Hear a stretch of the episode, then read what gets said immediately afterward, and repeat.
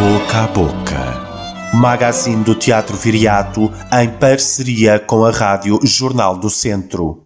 O terceiro corpo. Sempre colecionei notícias.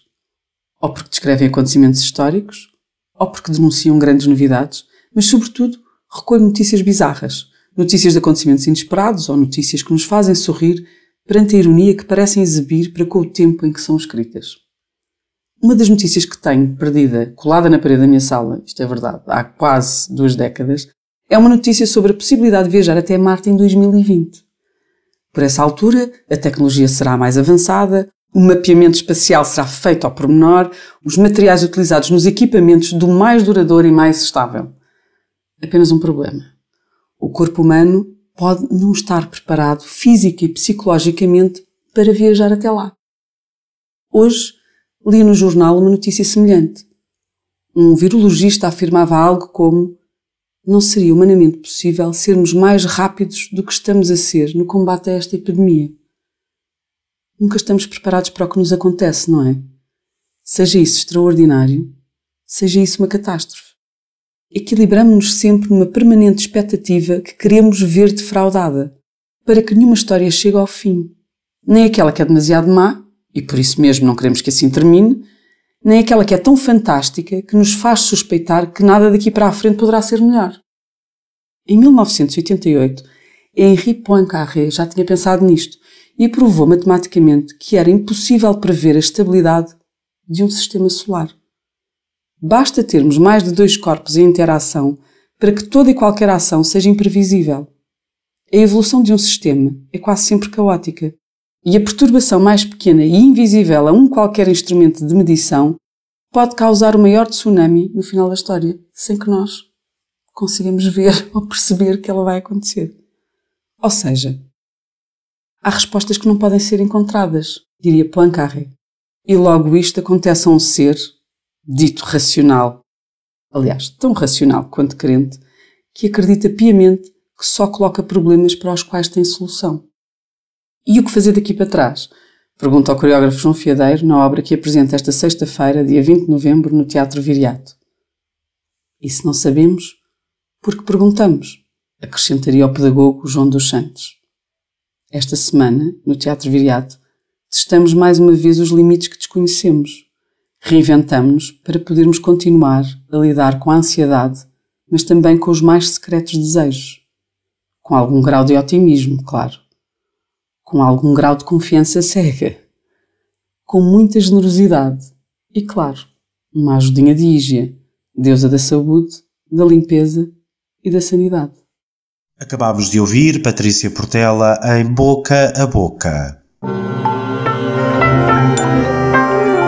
Na Boca do Mundo. Entrevista com a coreógrafa Margarida Belo Costa sobre a estreia de Fostless.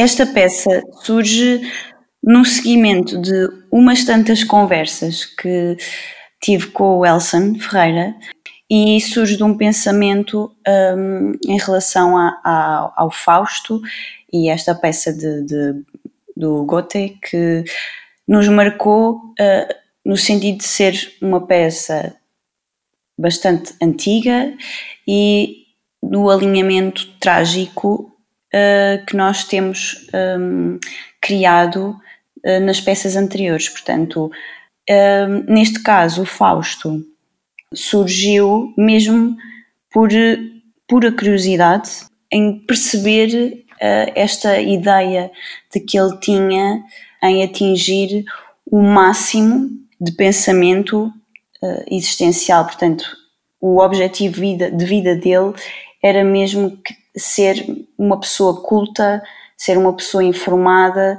Portanto, ele no fundo era um, era um cientista, era um médico, era um, um filósofo uh, que queria atingir o seu máximo de, de pensamento e de conhecimento.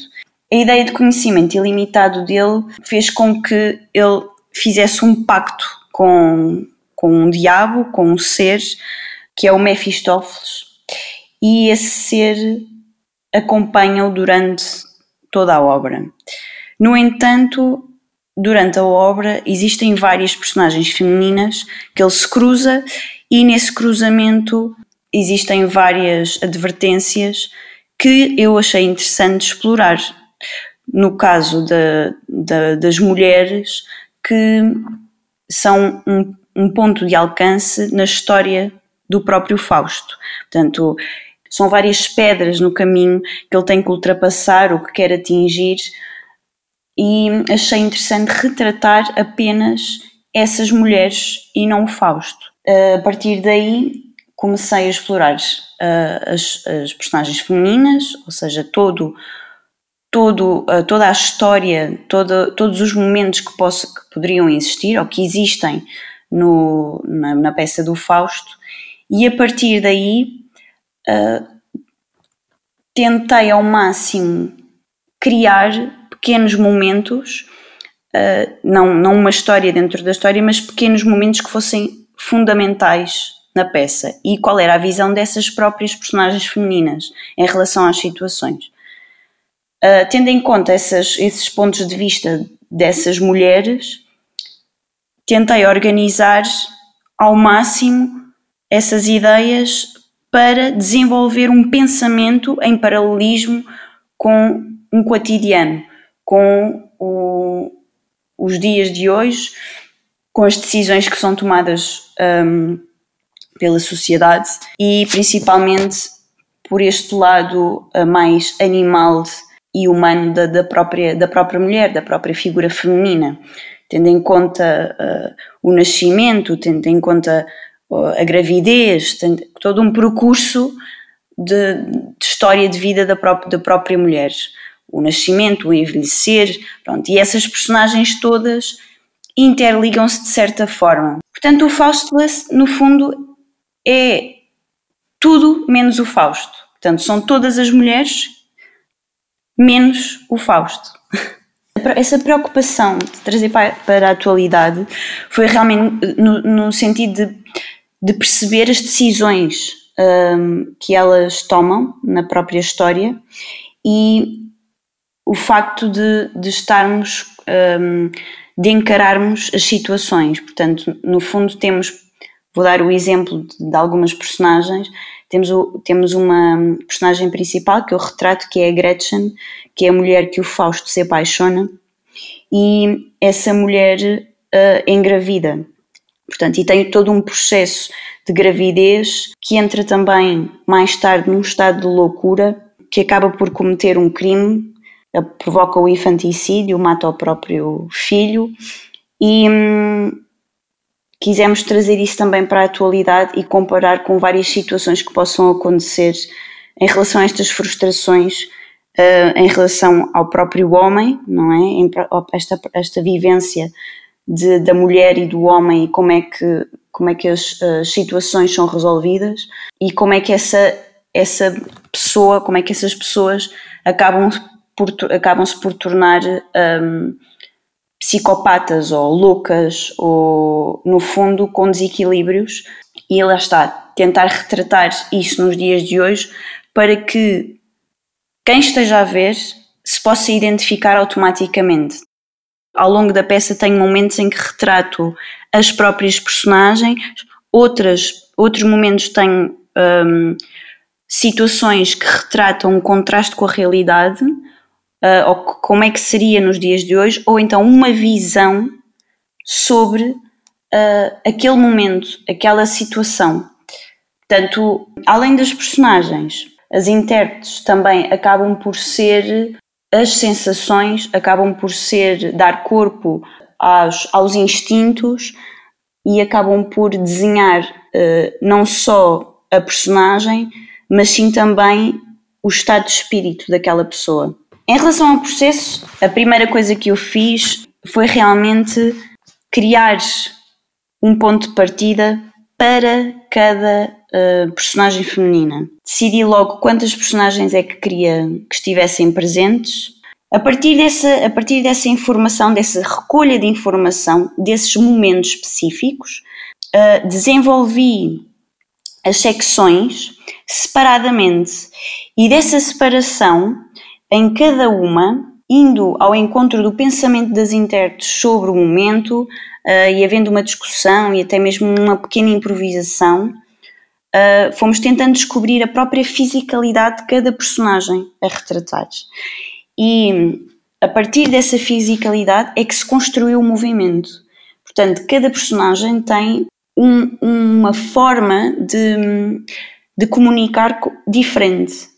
Um, isto tendo em conta esta, esta transição de literatura para movimento. Depois tenho momentos em que eu retrato este mal, portanto, uma entidade desconhecida, que no fundo uh, poderá ser o Mefistófeles, como poderá ser, passando para os dias de hoje, ter esta ideia de, de presença, de que existe algo, algo sobrenatural, ou não, ou termos essa sensação de que é só o escuro. Há um momento também na peça em que eu só retrato essa sensação de presença, que em ligação com, com a história poderá sempre ser essa tal entidade, portanto, a parte trágica, a parte negativa, o que nos leva a, a criarmos as situações.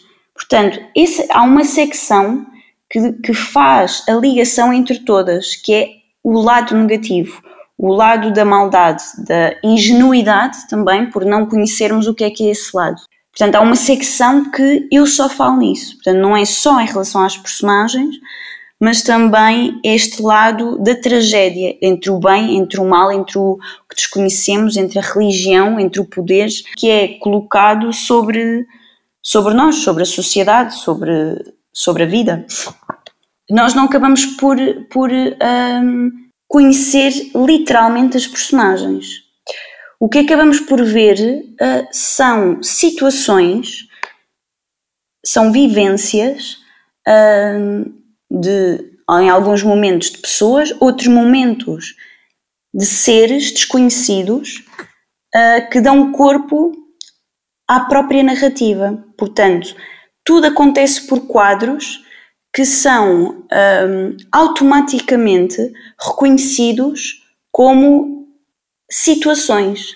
Portanto, temos uma situação de uma tal mulher grávida, temos a situação do espaço escuro, o espaço uh, um desconhecido, um, um, ser, uma entidade desconhecida, temos uma situação de desconstrução desse tal ser, portanto, a ligação da própria peça, no fundo, acaba por ser.